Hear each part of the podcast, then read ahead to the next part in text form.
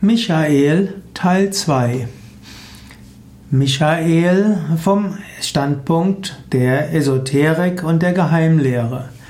Michael gilt als der Kämpfer, der gegen Luzifer gekämpft hat.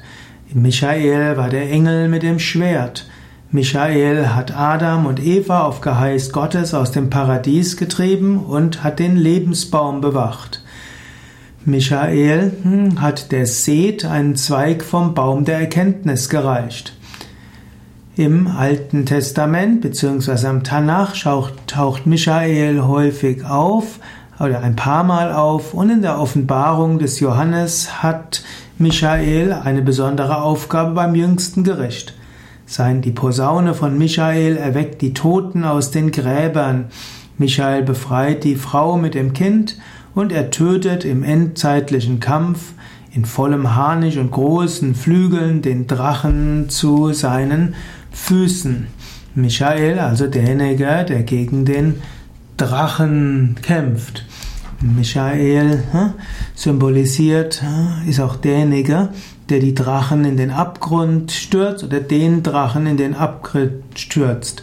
Michael auch derjenige, der den Antichristen tötet, wenn dieser in Erscheinung tritt. Er gilt auch als Führer der Seelen, ähnlich wie der ägyptische Tod, T-H-O-T, und der Hermes in der griechischen Mythologie. Michael hält dabei die Seelenwaage. Michael wird heute im Totenoffizium der katholischen Kirche angerufen und da gibt es die Bitte, dass der Bannerträger St. Michael die Seelen ins heilige Licht führe. Michael empfängt also die Seelen im Paradies. Es gibt andere Traditionen, nach denen ist es Petrus, der die Seelen an der Himmelspforte empfängt. Michael ist der Fürst der Synagoge, der Fürst der Kirche und Schutzherr der Deutschen. In der Anthroposophie ist Gabriel zusammen mit Raphael, Gabriel und Uriel einer der vier Erzengel der Jahreszeiten. Und äh, er ist auch derjenige, der geistig die, ja, der geistig die Jahreszeiten bewirkt.